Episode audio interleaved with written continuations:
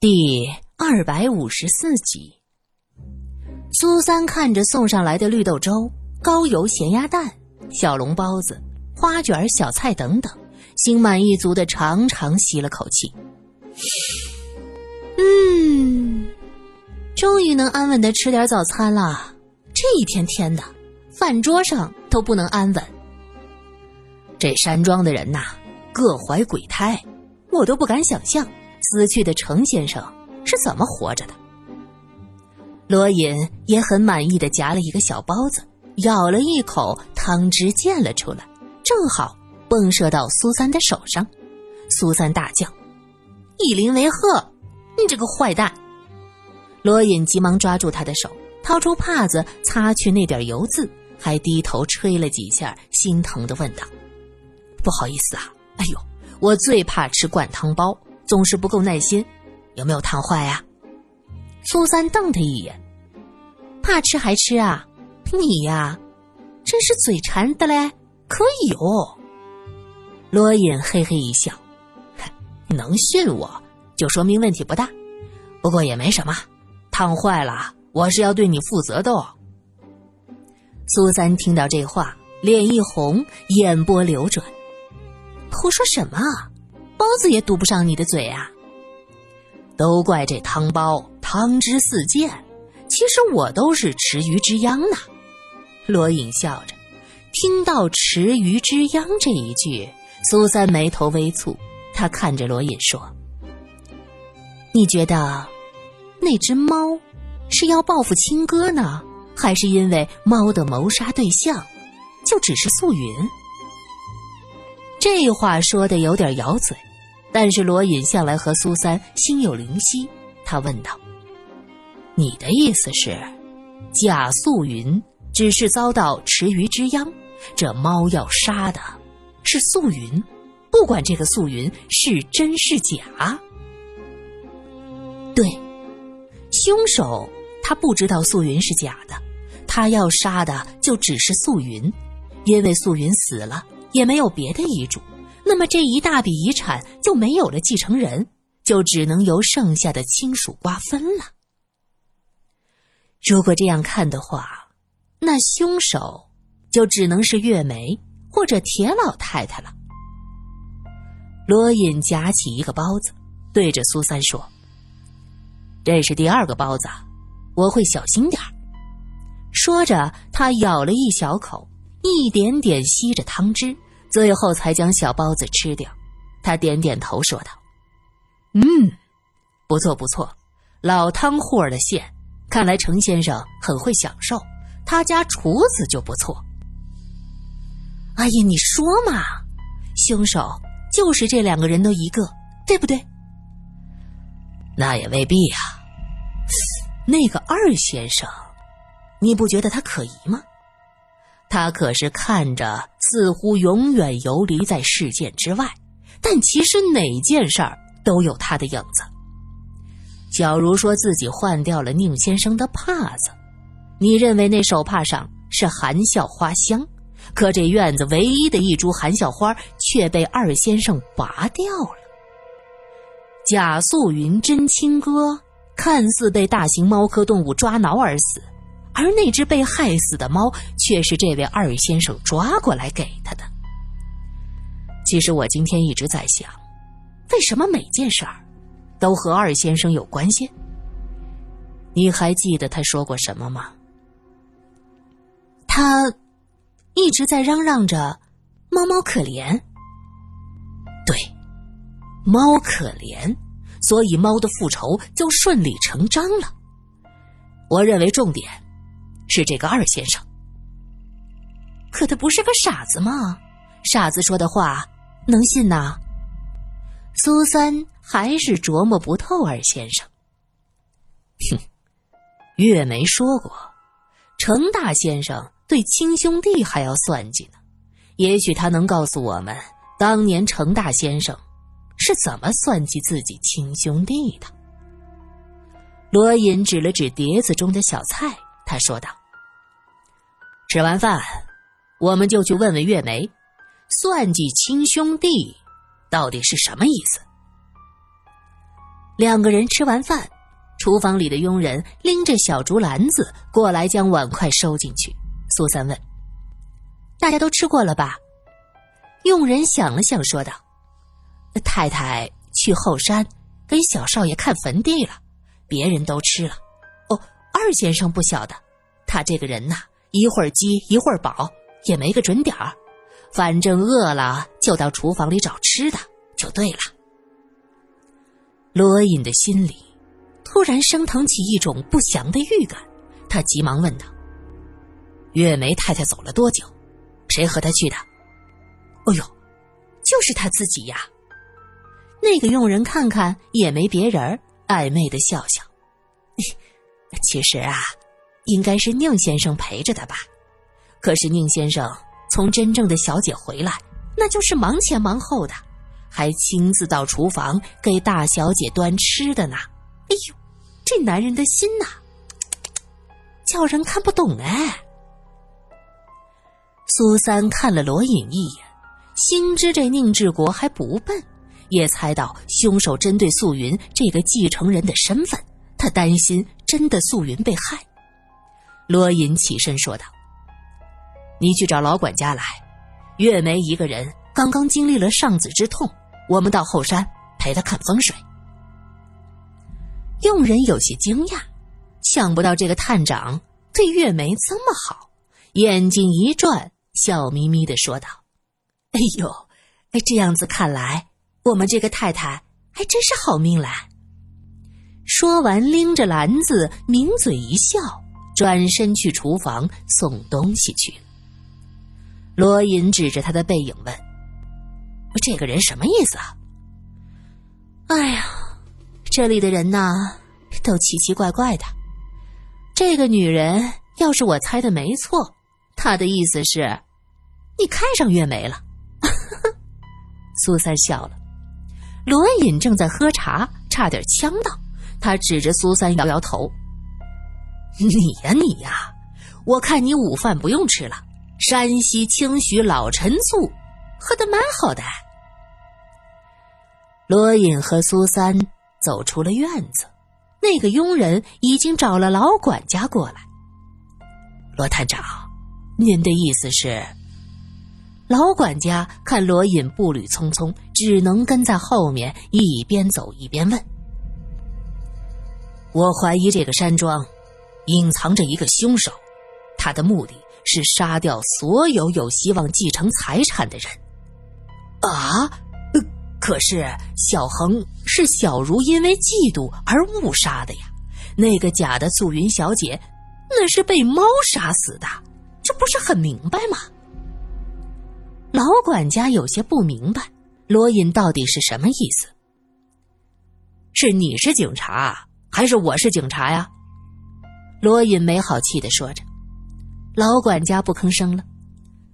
苏三看着管家，年纪也不小了，被罗隐这么说，心里是过意不去。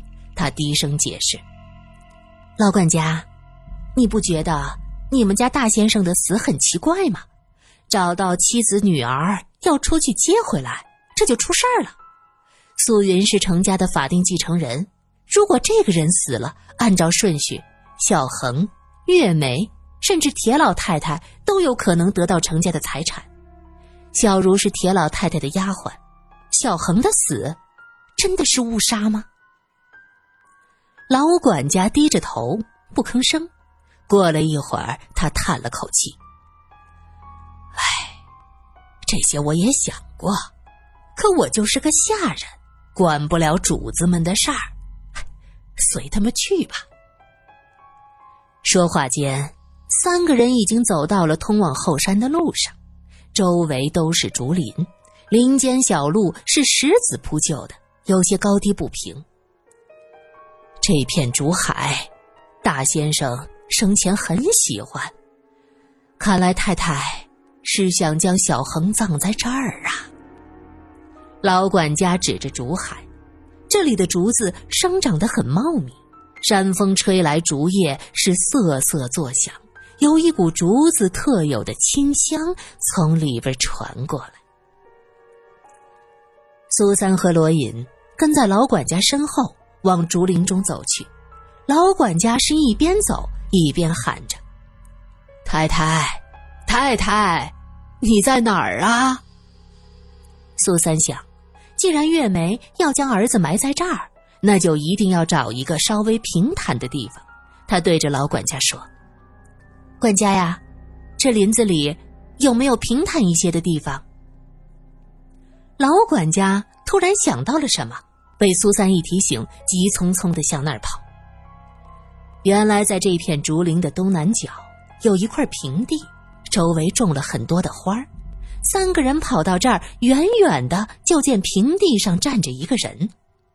苏三松了口气：“啊，月梅，月梅！”他喊了两声，那个人却一动不动。罗隐觉得不对劲儿，他挥了挥手：“别动。”月梅不对劲儿，可是这声提醒已经晚了。老管家已经冲了过去，就听见“啪”的一声，那个立着的人突然腾空而起，被一根竹子顶在空中，长发四散，随着山风是飘来荡去。人就这样。被一根竹子支在半空中，那不可能是个活人。鲜血顺着竹竿流了出来。原来月梅的胸口被一根削尖的竹子穿透，这竹子的头上被一根线系着，绑在地上的石头上。老管家跑动的时候踢到了石头，那竹子就带着月梅迅速的飞弹开去。一根竹子上挂着死去的月梅，晃来晃去，这场景太诡异了。罗隐转过身，看着管家大叫：“快去找人！快去找人！”因为人被挂在竹子上，凭他们三个是不可能将月梅卸下来的。老管家哭着回去找人，罗隐和苏三就守在竹子下等着。过了一会儿，山庄里的佣人们抬着竹梯过来。罗隐看了一眼，说：“有斧子吗？要保护现场，将这根竹子砍掉。”“有，有，有，有。”就在这时，二先生的声音传过来。只见他背着一把斧子，笑嘻嘻的，就在人群中站着。罗隐指着吊着月梅的那根竹子。把它砍下来，小心上面的人。老管家叫人去接斧子，可二先生却死活不给。他自己拎着斧子，咔咔咔对着竹子的根部砍了起来。苏三盯着他的动作，心里想到：他到底是真傻，还是在装傻？二先生吭哧吭哧砍了半天。期间，老管家已经命令佣人回去找斧子一起砍。过了一会儿，竹子倒了，大家扶着竹子倒下去，将月梅的尸体放在草地上。二先生哇的一声大叫，一把将斧子扔开，他退到罗隐的身后，指着月梅的尸体说：“呃，为什么？为什么他挂在那儿？”罗隐说：“我也想知道，他为什么会被挂起来。”二先生，你刚才一直在哪儿啊？二先生嘴一撇：“吁，你傻呀！我当然在自己的房间里吃茶吃果子。谁能证明？”罗隐问话的语气完全没有当他智商有问题。嘻嘻嘻，吃东西要躲起来，我怕人和我抢。二先生笑眯眯的指着月梅，又说道：“他是不是在陪小孩玩捉迷藏？我也要玩，我也要玩。”说着，冲到一棵竹子下面，张开胳膊，死死的抱着一根竹子就向上爬。他长得矮胖，那竹子细小，如何承受得了他的力气？咔的一声就被掰断了。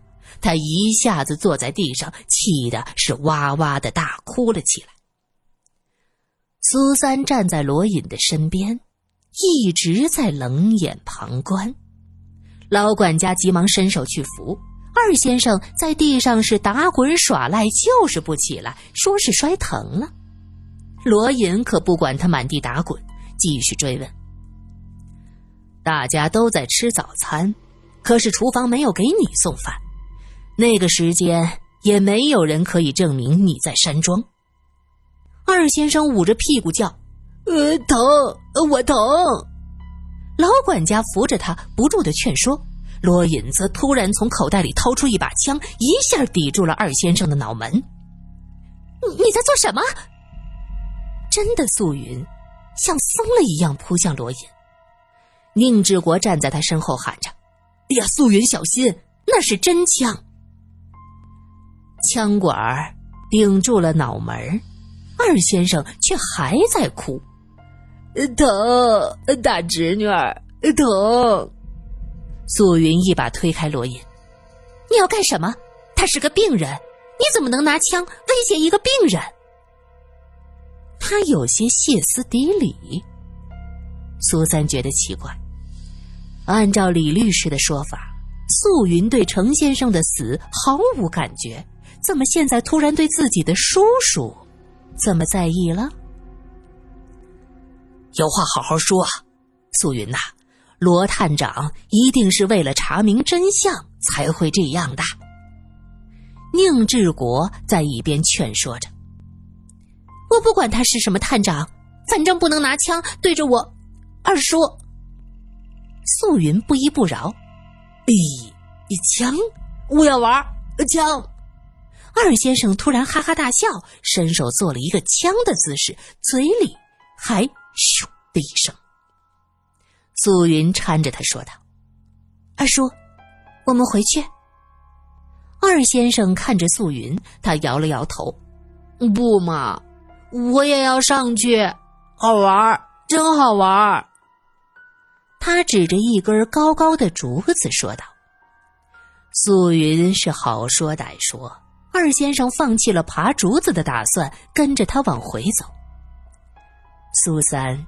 轻轻的扯着罗隐的袖子，他小声的说：“你不觉得这个素云对二先生太过关心了吗？亲生父亲死了都不回来，突然对一个傻叔叔这么好，这个素云还真有意思。”罗隐点了点头：“你怀疑的很对呀。”